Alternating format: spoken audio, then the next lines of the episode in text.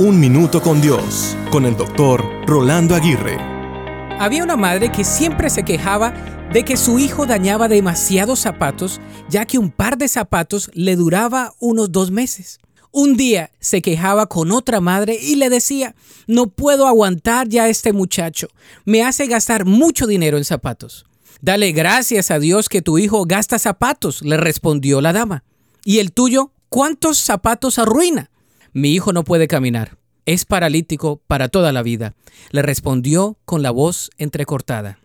¿Cómo te sientes cuando a menudo escuchas esa monótona conversación quejumbrosa de alguien con quien te relacionas? Molesta, ¿verdad? He conocido personas que desde que se levantan comienzan a quejarse de su vida.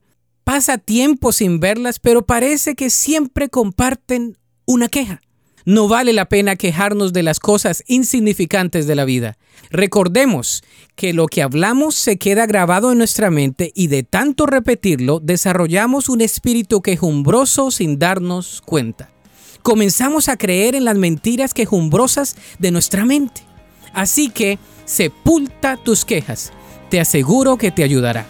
La Biblia dice, si decidiera olvidar mis quejas, abandonar mi cara triste y alegrarme para escuchar episodios anteriores, visita unminutocondios.org.